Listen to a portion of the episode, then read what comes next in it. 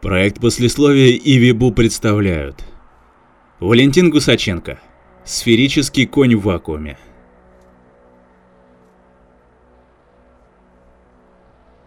Два черного, три бублика и батон. Парень протянул грузной продавщице 50 копеек. 44 копейки. Пробасила продавщица. И авоську. 45. Щелкнув счетами, добавила тетка. Толстая рука ловко сцапала монетку, зашуршал клеенчатый передник, звякнула мелочью о прилавок. «Спасибо». Задумчиво буркнул парень, взял хлеб и направился к выходу из магазина. «Сдачу забери», – нехотя остановила тетка парня. «Богатей». «Пф, пять копеек. Оставьте себе». Небрежно отмахнулся юнец. «Мелочь-то какая, погода не сыграет.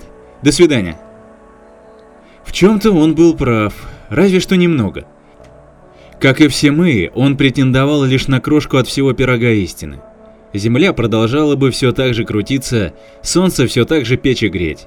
И парень так бы ушел без сдачи, а тетка у прилавка одним ловким движением наверняка смахнула пятак в передник, где он бы вмиг смешался с десятками таких же брошенных свысока рублей, если бы в диалог не вмешался один любопытный персонаж. Сухой хилый старичок, будто клещ, уцепился за рукав. Как нерационально, молодой человек, как нерационально. Задорно пропищал дедуля и тут же отрицательно помотал головой из стороны в сторону. «И что тут нерационального, дед?» Парень ответил старичку со злостью. «И все в ваших словах иррационально», – парировал дедуля. «Ты, дед, часом не математик?» – спросил парень, задержавшись у двери. «Он самый», Дедуля скромно кивнул, гордо поднял голову и добавил. «Вы вправду считаете, юноша, что 5 копеек такая мелочь?» «Конечно мелочь», – удивился юноша. «Плюс-минус единица. Какая кому разница?» «Мне, например». «Тогда держи вдогонку». Парень ехидно ощерился и произнес. «Пи равно трем, а? Съел?» «Простите, что?» «А ничего, никому ничего. Отцепись, старик. Пи равно трем. Задумчиво повторил шепотом дед, глядя на свои часы.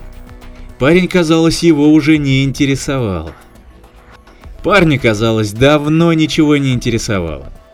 Ничтоже сумнящийся, грубиян выскочил на улицу. И в ту же минуту превратился в трехмерную сферу, свалился в треугольник ступенек вверх и понесся по воздуху. Пространство распухло, разбухло, без спроса и предупреждения обзавелось парой-тройкой лишних измерений. Пространственных? Временных? А кто их считал? М «Мамочки!» Испуганно проскулил парень и незамедлительно превратился в Тор. Звук вылетел из сквозного отверстия, но распространяться упругими волнами, как он это делал раньше, не стал. Звук, словно график ошалелый экспонент, и все нарастал и нарастал, грозясь свалиться лавиной децибел на уши бедняги. Пончик с глазами. Именно на него сейчас походил шокированный парень. Под действием неопознанных летающих сил медленно плыл над землей. Низко-низко. Трава щекотала поверхность. Парень Тор зажмурился. Яркий пульсирующий свет, слепящий и обжигающий лился отовсюду, атаковал со всех сторон. Тело, как показалось ему на секунду, старалось питать лучи, поглотить, сожрать их бесконечные косые стрелы, завладеть ими от конца до края. Тело било зноб, дышать приходилось через силу. Непонятно от чего, но воздух стал густым и липким.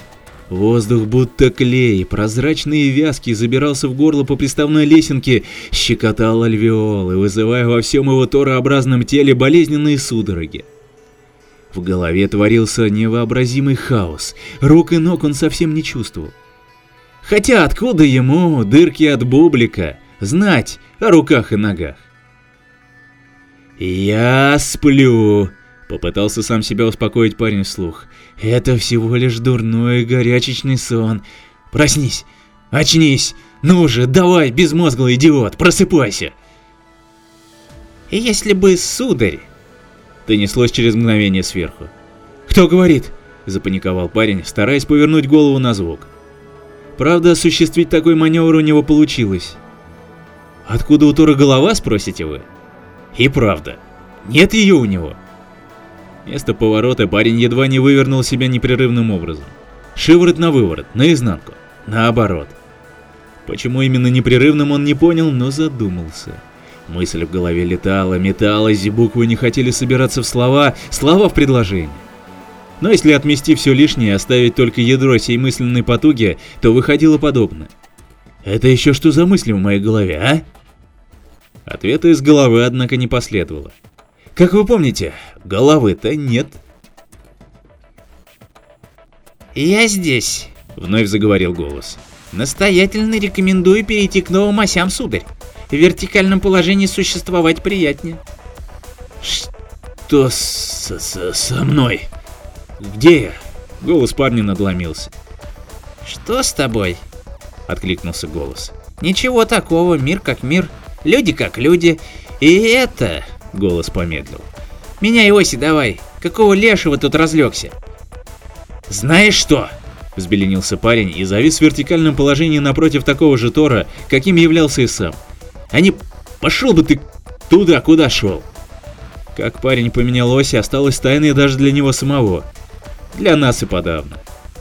Времени удивляться не было. «Вот и славно!» — ответил Тор напротив, оценив взглядом перевертыша. «Чудной-то! Случилось что?» «Да ты издеваешься, а?» Погляди на меня, глянь на себя в зеркало, бублик. Что с нами стало? Еще секунду назад я был человеком с руками и ногами. Потом бах, и я здесь. Парень Тор оглянулся по сторонам нового чудного мира. Мы же не люди, мы какие-то геометрические тела. Тор не какое-то геометрическое тело, злобно цыкнул собеседник. Тор – поверхность вращения, образованная вращением окружности вокруг компланарной с ней прямой.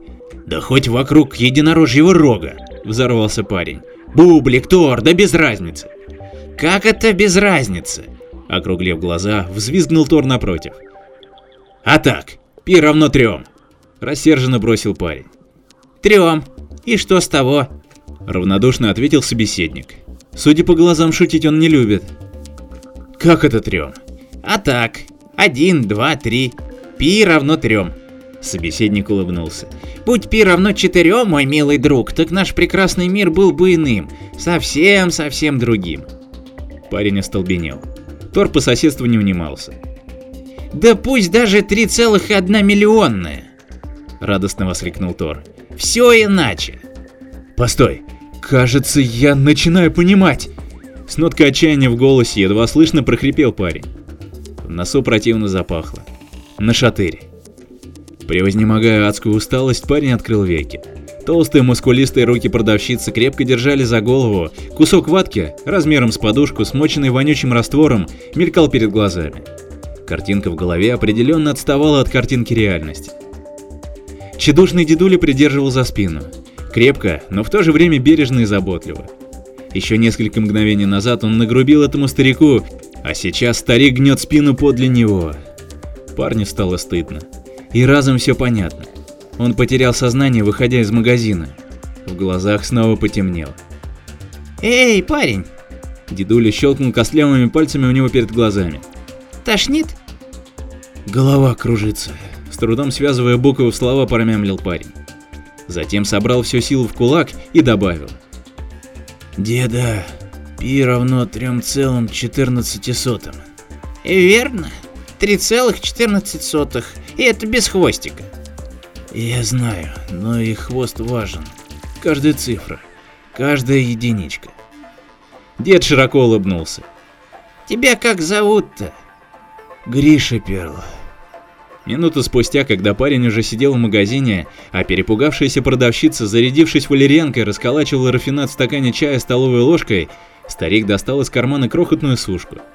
Внимательно на нее посмотрел и вручил парню. Жуй. Она хоть и крохотная, но для тебя сейчас лекарство.